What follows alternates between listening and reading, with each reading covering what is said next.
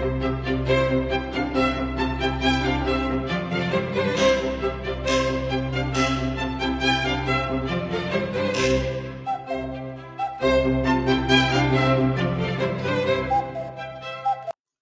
位好，我是许军老师。今天来讲一个我们生活中、工作中呢，经常会让我们产生焦虑的一个心理的现象，叫做黑箱。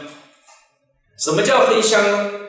是指呢，当信息不充分或者不透明的时候，我们首先想到的往往是坏的或者负面的一个事情。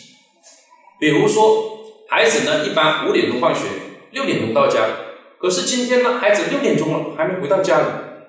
你也不知道发生了什么，联系不上。这时候你很少会这样想，很少有家长会这样想：哎呦，孩子是不是因为今天表现的比较好了，所以呢让老师留在那学校里呢辅导其他的孩子？你可能更多的会想呢：哎呦，今天是不是在学校里表现差了，让老师留在罚在留在课堂里呢抄课文了？或者说，哎呦，我是不是出了什么事儿？大部分是这些负面的、坏的情况。那再比如说呢，我们在这个家庭生活中也一样。有时候老公十二点了还没有回家，打电话呢不通，微信呢不回，哎呀，搞不清楚发生了什么情况。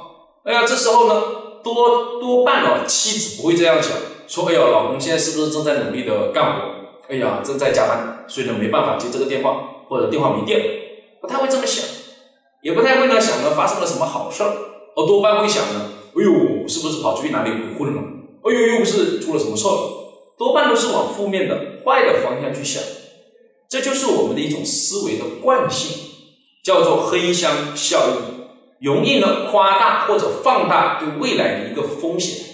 而事实上呢，我们回顾一下我们过往的一些担忧，因为黑箱产生的担忧，你会发现绝大部分的风险呢都是呢不会呢发生的，绝大部分呢都是比较顺顺利利的一个事情。